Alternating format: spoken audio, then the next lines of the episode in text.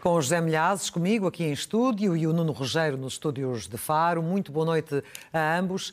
Eh, José Milhazes, eu começaria por ti, porque tu acreditas que se Putin vencer esta guerra com a Ucrânia, ele já terá uh, um outro objetivo à vista para reconquistar. O que é que te leva a essa conclusão? Oh, claro, isto já não é uma questão de fé. É uma coisa tão evidente. Hoje, Vladimir Putin fez declarações que eu acho extremamente graves que mostram claramente a justificação da política expansionista da Rússia, a ameaçar os uh, vizinhos, e neste caso concreto a Polónia. E ele chega ao ponto que este homem aqui deve estar doido ou viver num mundo completamente fechado, porque ele ou diz meias verdades ou diz mentiras puras. Por exemplo, ele hoje afirmou que os territórios ocidentais da atual Polónia são uma prenda de Stalin aos polacos. E que os nossos amigos em Varsóvia esqueceram-se disso, mas nós relembramos-lhes. Habitualmente não se retira o que se oferece. Não é? Uh, exatamente. Uh, uh, exatamente. Agora, como é sabido, Stalin não era muito dado a prendas não. territoriais. E, neste caso, Putin mente com todos os dentes da boca. Porquê? Porque é verdade que Stalin deu à Polónia territórios da Alemanha Oriental depois da Segunda Guerra Mundial. Isto é verdade. Mas é preciso dizer a verdade toda. Isto é, foi feito este passo para compensar a perda das regiões orientais que pertenciam à Polónia e passaram a pertencer à União Soviética. Uh, e já que vamos por aqui, isto aconteceu no caso da Ucrânia e da Bielorrússia, que obtiveram territórios uh, da Polónia. E já que vamos por aqui, uh, vamos falar então também da região alemã de Kinsberg conhecida por Kaliningrado. Quer dizer, aqui o Stalin ofereceu uma prenda à própria União Soviética. Eu falo nisto que isto é muito perigoso. Porquê? Porque estar a mexer nas fronteiras na Europa de Leste é um desastre total e absoluto. Todos os países vão buscar razões, têm litígios com o vizinho, dependendo da zona em que eles, uh, digamos, uh, uh, em que determinados acontecimentos existiram. Não é por acaso que em 1975, na Cimeira de Helsínquia, os países europeus mais os Estados Unidos e o Canadá reconheceram e reafirmaram as fronteiras na Europa do pós-guerra. E essas fronteiras foram reafirmadas através de vários tratados depois do fim da União Soviética. Agora, vem este senhor mentindo, que isto são mentiras, uh, pôr em causa uh, praticamente todos os acordos que foram realizados depois da Segunda Guerra Mundial. Pois, isso é perigoso no, no, teu, no, teu, entender. Nuno, tu hoje começas pelos acontecimentos no Mar Negro, eh, a Rússia continua a atacar diariamente o porto de Odessa, enfim, os seus onde estão guardados os cereais. De facto, temos aqui uma guerra pelos cereais e também pelo controlo dos corredores estratégicos. Sim, eu acho que estamos neste momento a viver um momento uh, dramático em que tudo pode acontecer, sinceramente. É evidente que há aqui muitos elementos de bluff, eh, de jogadas psicológicas, mas também há uma grande devastação eh, nas várias cidades ucranianas da, hum, fronteiriças ao Mar Negro, e como, vamos ver também daqui a um bocadinho. Eh, eu gostava de começar por um começava, gostava de começar por um mapa geral do Mar Negro em que tento mostrar que os portos que podem ser afetados por esta crise em que a Rússia está a fazer exercícios de fogos reais no próprio Mar Negro, treinando-se, segundo a própria admissão do chefe de Estado-Maior russo, a disparar sobre alvos marítimos. Esses alvos marítimos, a Rússia já disse, que podem ser considerados todos aqueles que uh, estão mais ou menos naquela linha branca que eu aqui desenhei. Quer dizer, todos os, todos os navios que tentarem prosseguir de, de norte para sul uh, ao longo desta linha branca podem ser atingidos uh, à descrição pela Marinha Russa, que considera que eles poderão estar a violar, digamos assim, regras de soberania marítima russa. Se olharmos da esquerda para a direita, nós podemos ver a azul os portos ucranianos, que não é apenas o porto de Odessa. Eh, no fundo, a, Ucrânia tem três grandes portos e depois várias instalações portuárias de apoio. Temos depois os portos romenos, a verde. Temos os portos búlgaros a amarelo. Temos os portos, os portos turcos a cor de laranja e depois os uh, portos uh, russos, quer na, Rússia, quer na Rússia propriamente dita, quer na parte ocupada a vermelho. Depois os portos uh, da Geórgia, que não são aqui muito relevantes. Também gostava de mostrar, em relação a isto, que por esta rota paralela àquela linha branca, têm passado grande parte dos cereais que dão de comer ao mundo, e sobretudo aos, ao que antes chamava terceiro mundo, ou ao mundo dos países em desenvolvimento.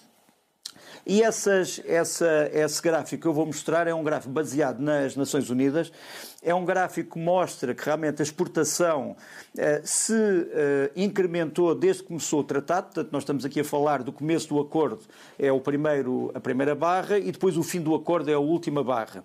Repara que antes da última barra nós já tínhamos um decréscimo abrupto, eu acho que tinha falado disso na, na, há dias, porque a Rússia já tinha deixado, digamos assim, de eh, fiscalizar navios e, portanto, tinha paralisado o acordo já há bastante tempo. Só para mostrar que não é apenas Odessa que está aqui em jogo, nós temos ali três grandes portos uh, ucranianos que têm exportado cereais e, portanto, é a segurança global destes portos que está aqui em, em causa. Depois também dizer que estes ataques a cidades como Odessa têm também atingido terceiros. E aqui está um terceiro importante. Vou tentar mostrar esta fotografia, que é uma fotografia do consulado chinês em Odessa, digo bem, chinês, que foi também atingido pelos bombardeamentos russos algo que Beijing não está uh, propriamente a apreciar e já terá feito uma nota de protesto em relação à, àquilo que aconteceu. Também quero dizer que a, a Ucrânia está a tentar responder com os meios que consegue. Vamos mostrar aqui a Península da Crimeia e os principais alvos uh, dos disparos de mísseis de longo alcance ucranianos, que estão a chegar em cada, a cada vez maior quantidade aos, uh, aos, aos postos, digamos assim, da frente. Um, aquelas, uh, aqueles círculos a vermelho são essencialmente os quatro grandes pontos onde a Ucrânia tem atacado uh, alvos na Crimeia, portanto ninguém pode sentir-se seguro na Crimeia neste momento se estiver perto de instalações militares. Depois também gostava de mostrar uma, um, um elemento interessante. Pouco tempo depois dos ataques a Odessa, a Ucrânia retaliou com um ataque ao maior uh, paiol de mísseis que existe na Crimeia, que fica no sul da Crimeia, muito perto do sítio onde foram lançados drones contra cidades ucranianas. Se nós vimos aqui, à esquerda, vemos aquilo que eram os alvos, portanto, onde estavam uh, foguetes e mísseis, e aquilo que foi destruído, e como vemos, foi destruído exatamente aquilo que eram os alvos. Portanto, não há aqui nem vítimas colaterais, não há aqui estragos exteriores, há aqui estragos precisos em relação àquilo que era, uh, que era necessário do ponto de vista militar ucraniano, obviamente. E só para acabar, uh, para te dizer que na ponte Kerch, continua a ser uh, o grande problema da Rússia, porque é ao mesmo tempo um ponto militar fundamental, mas é também um alvo, neste momento, extremamente vulnerável, continuam os problemas. Repara, durante todo o dia de ontem tivemos estes alarmes contra ataques aéreos, a explicar às pessoas que elas têm que ter atenção porque pode haver emergências durante o caminho. Portanto, digamos, se nós não conseguimos dar, ou se a Rússia não conseguir dar uh, segurança à sua própria população, é muito difícil dar segurança uh, a outras entidades. Palavras da ponte de Kerch, desta ponte da, da, da Crimeia que foi, que foi atacada na semana passada pela, enfim, pela, pela, Ucrânia. E foi esse foi um momento decisivo para esta nova política e para aquilo que o Ocidente diz uh, que é um, estar a usar a comida, os cereais, como arma. Oh, Clara, isso foi um mero pretexto. Se não tivesse acontecido uh, o problema, a explosão na ponte, inventava-se outra coisa qualquer para não continuar com este acordo uh, de cereais. Aliás, só aqui um parênteses, uh, há pouco tempo atrás o presidente Zelensky veio dizer que a ponte de Kerch, ou ponte da Crimeia, é um alvo militar e é um alvo a rebentar. Ele disse-o claramente porque se trata de um canal de fornecimento das tropas russas. Agora, o problema aqui está. Estas manobras, efetivamente, visam, eh, digamos, intimidar principalmente as empresas seguradoras e as empresas que têm navios. Uh, é verdade que à noite a Rússia veio dizer uma pequena nuance, acrescentou: quer dizer, nós não vamos disparar logo sobre os navios. Nós primeiro vamos verificar o que é que está lá dentro e depois decidimos se afundamos ou não. Também é assim um tanto ou quanto, um tanto ou quanto estranho. Mas o problema, eh, Erdogan anda em contactos intensos. Falou com Zelensky, diz que vai falar com Putin, mas o Kremlin diz que não sabe quando é que isso se irá realizar. E Erdogan está a tentar salvar este acordo, embora seja cada vez mais difícil. E tendo em conta os ataques russos, pode acontecer que quando o acordo for renovado já não haja cereais para exportar. para exportar. Porque aqui poderá começar outro tipo de guerra também, que é eh, atacarem as tropas, de um lado ou do outro, as próprias searas e meterem fogo àquilo. Sim. E isso aí irá provocar prejuízos imensos, não só àqueles países, mas a todo mundo, porque vai haver um grande déficit de, de cereais no próximo outono. Além disso, temos que juntar a catástrofe na central uh, hidroelétrica que foi destruída e que deixou uma parte do território agrícola ucraniano fora da agricultura, digamos. Sem água. Exato. Ou pelo menos destruído exato. também pela corrente. Por isso, uh, uh, quer dizer, eu receio que uh, o pior ainda está para vir na questão, nesta questão. Ora bem, ontem, Nuno, realizou-se um encontro importante para o impulso da, da segunda fase da contraofensiva. Queres falar-nos sobre isso? Sim, eh, é um encontro que acabou por ser publicitado pelos dois lados. É um encontro entre os chefes de Estado-Maior das Forças Armadas da Ucrânia e dos Estados Unidos, portanto, entre os generais Zaluzny e Miller e Milley.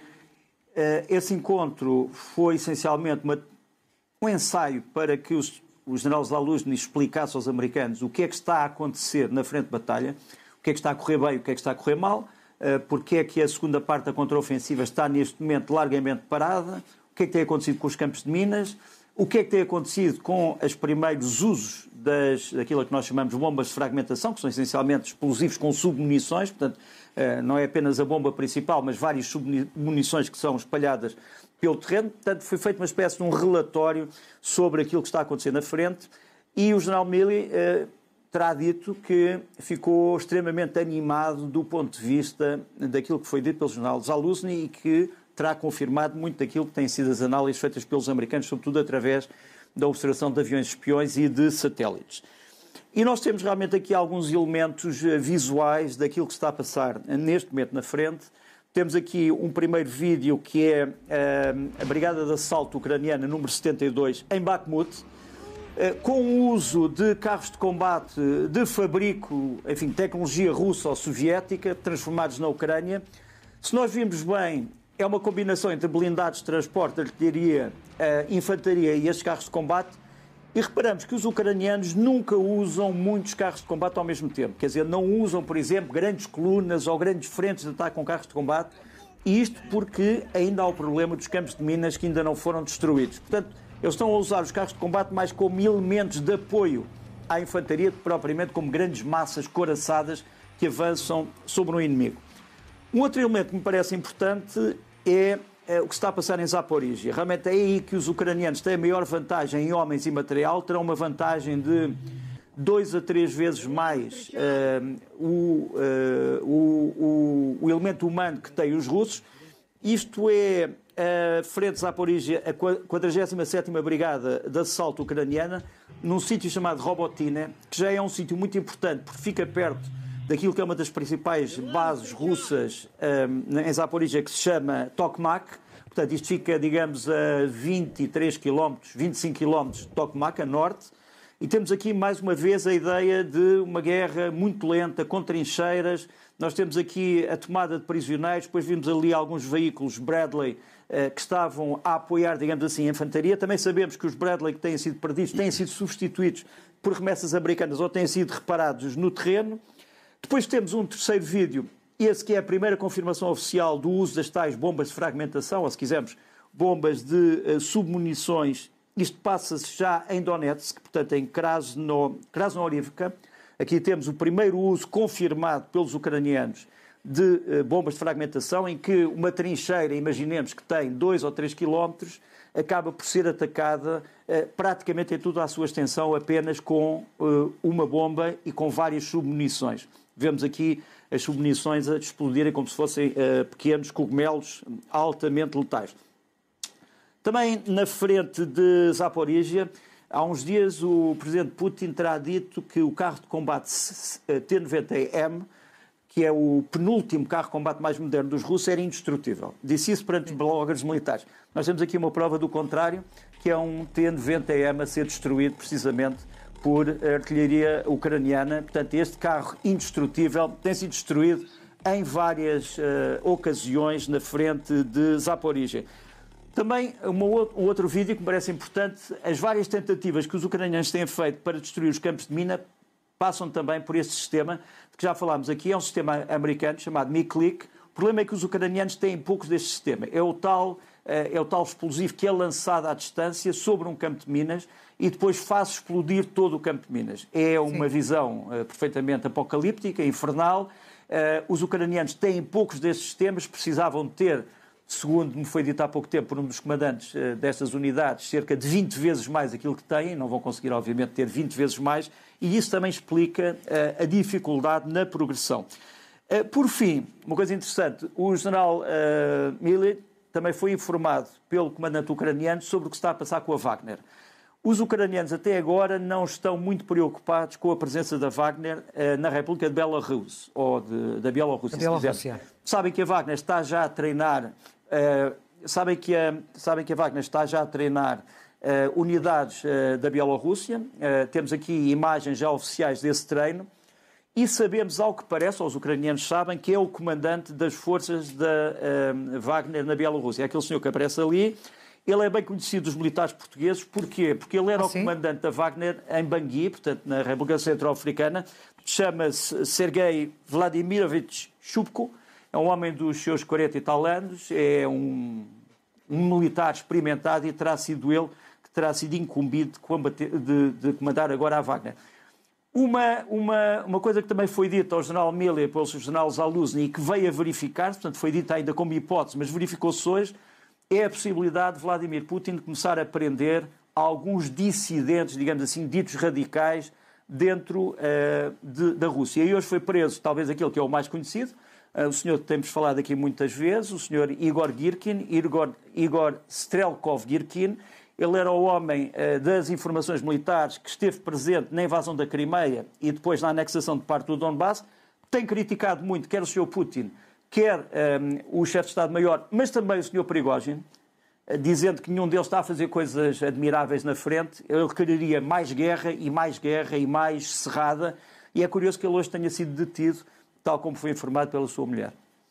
Eu aproveito até a deixa, eu até ia falar dos tanques, que havia, tínhamos aqui uns tanques indestrutíveis e depois Sim. tens aí uns tanques que são benzidos, quem sabe, para serem eh, indestrutíveis. Uh, indestrutíveis também, mas agora que o Nuno falou precisamente destas manobras do Sr. Putin para, para estar a, a deter radicais uh, ultranacionalistas, também queres falar sobre isso? Claro, claro. Uh, isto é extremamente importante, porque o Nuno já disse alguma coisa sobre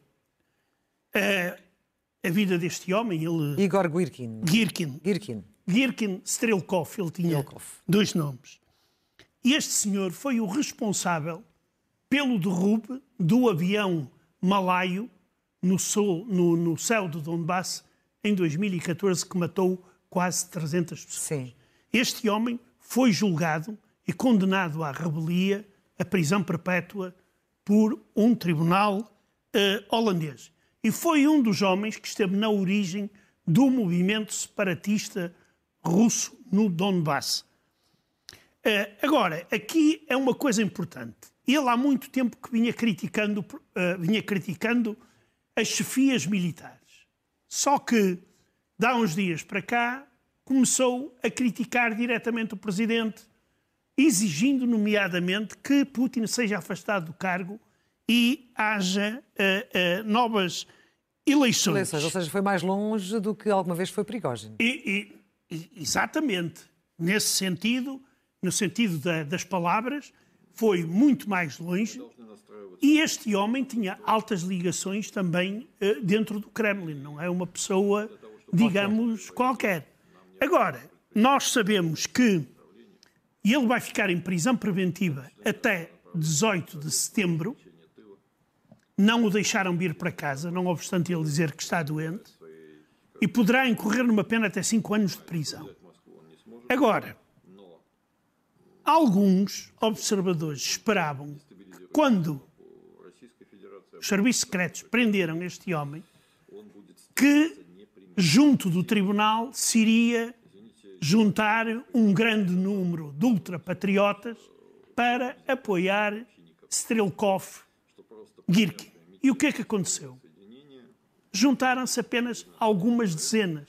E tendo em conta que Girkin é um defensor acérrimo da guerra contra a Ucrânia, só a criticando por ela estar a ser branda, isto mostra uma coisa muito interessante. É que nem os ultrapatriotas são assim tão numerosos para virem para as ruas protestar. Uhum. E aqui há outra questão muito importante, e porque é que este senhor provavelmente já não sai da cadeia nos próximos tempos. No ano que vem vão realizar-se eleições presidenciais. Sim. E Putin não vai querer nenhum obstáculo principalmente deste E tipo. o ultranacionalista à solta. Claro. Mas fala-me então agora sobre a água benta, a água benta sobre, sobre os tanques. Olha, uh, o, o, o Putin hoje também falou de que tem os tanques que são melhores do que os ocidentais, é tudo melhor que o, que, que o Ocidente. E então eu descobri, cá está, uh, uh, a fórmula mágica, esta fábrica que é a maior fábrica de tanques na Rússia, antes de enviar os tanques para a frente, manda-os benzer. Certo. Mas parece, pelos vistos, que o resultado que não é nenhum. Mas isto o que é que faz? Há uma a criação por parte da Igreja Ortodoxa Russa, que já não é nova, mas cada vez mais paranoica também. Nós temos um patriarca russo que compete em paranoia com o presidente russo, que vem dizer coisas como estas. A Rússia luta contra o Ocidente diabólico, afastando o mundo do domínio do diabo, da desintegração e do fim metafísico da história. Este homem, que trabalhou para os serviços secretos, acrescenta, talvez nos contactos que tenha com Deus, também secretos, que Deus escolheu o nosso povo, ou seja, o povo russo e a nossa Igreja, para afastar o nosso país, o nosso povo, e através deste, talvez todo o mundo, do domínio do diabo, da desintegração e da destruição. Ora, eu quero perguntar: o que é, qual é a diferença entre discursos radicais deste tipo, de povos excepcionais e salvadores, e os discursos do senhor, por exemplo, Bin Laden, ou do Estado Islâmico, ou de outras doutrinas religiosas extremistas. E ainda fico mais surpreendido quando vejo que a Igreja Católica de Roma ainda tem contactos com patifes deste tipo. Isso, para mim, é incompreensível. Não vou apelar à tua capacidade de síntese, porque ainda temos aqui alguns temas e nesta fase, como já tinhas dito aqui na terça-feira, a Ucrânia precisa desesperadamente de mais, eh, de mais armamento. Sim, coisa que estamos neste momento a ver é que, mais uma vez, os céus sobre a Ucrânia não estão protegidos. São perigosos e isso tem provocado imensos massacres sobre civis. Eh, a Ucrânia ainda não tem os meios mínimos de que precisaria para proteger todo o seu território e, portanto, percebe-se porque é que na última cimeira de Vilnius e porque é que no grupo de Ramstein se discutiu sobretudo a, a, a, entrega de novos sistemas de defesa antiaérea à Ucrânia. Deixa-me só mostrar, por exemplo, o terror que foi este ataque, o maior ataque a Odessa, que se verificou desde o princípio da guerra e que podemos verificar neste vídeo.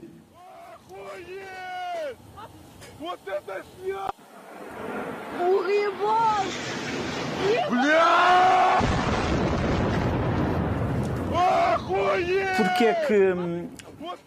Porquê é que Porquê é que este vídeo, porquê é que este vídeo é especialmente impressionante? É que poucos minutos depois de isto ter acontecido, como se vê, foi um ataque a, uma cidade, uma cidade civil, um bairro civil, uh, o general, o general Konashenkov, o porta-voz do, do, do Estado-Maior russo, veio dizer que era uma fábrica de drones marítimos que tinham atacado Sevastopol. Portanto, nós vemos aqui eh, que se trata de uma cidade, a cidade de Odessa, que foi devastada, mais uma vez, eh, sob falsos pretextos.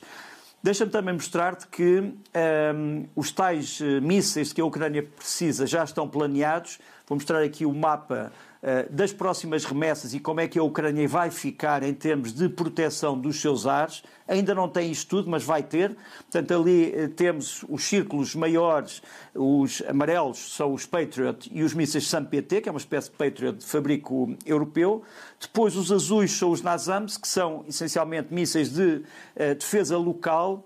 Os Iris-T, verdes, são de origem alemã, extremamente modernos e têm um alcance digamos que até ao médio alcance, e depois os vermelhos, que são os mísseis OC, já bastante antigos, mas que têm sido modernizados. A Ucrânia vai receber isto nos próximos tempos, eh, mas o que eu receio é que, e muitos ucranianos receiam, que antes destes mísseis chegarem, que já não haja cidades para proteger. Isso é que é o grande drama. Por fim, ainda sobre a proteção dos céus. A empresa alemã Rheinmetall, como sabes, começou a construir uma fábrica de armas e munições na Ucrânia. Um, o porta-voz uh, do Kremlin já disse que vai ser, uma, vai ser uma, uma, uma base que vai ser atacada, vai ser uma fábrica atacada, apesar de ser alemã. E uh, o diretor da fábrica já disse que essa fábrica vai ser protegida contra os ataques russos, sobretudo de drones, por este sistema, o sistema Skynex, que já está a ser montado na Ucrânia. E, portanto, uh, é a primeira vez que eu vejo um diretor de uma empresa dizer se nos atacarem, vamos defender-nos com estas armas. Nuno, um minuto final ainda para ti, para, para fechar, porque tens aqui uma curiosidade. Tenho. Uh, Vou-te só, vou só dizer que esta é uma nova t-shirt que tem sido lançada em inglês e que diz o seguinte: Não tenho medo de nada porque a minha mulher é ucraniana. Queres fazer algum comentário, José Milhazes? Não tenho medo de nada porque não, a minha mulher é não, ucraniana. Não, não, as ucranianas são mesmo mulheres com muito, garra. muito fortes, por isso aqui não, não acrescento absolutamente nada. Estás com eles. José Milhazes, Nuno Rogério, muito obrigada. Até à próxima segunda ou terça-feira, até à próxima semana e bom fim de semana para os dois. Muito obrigada. Obrigado. Obrigada. Deus, obrigado.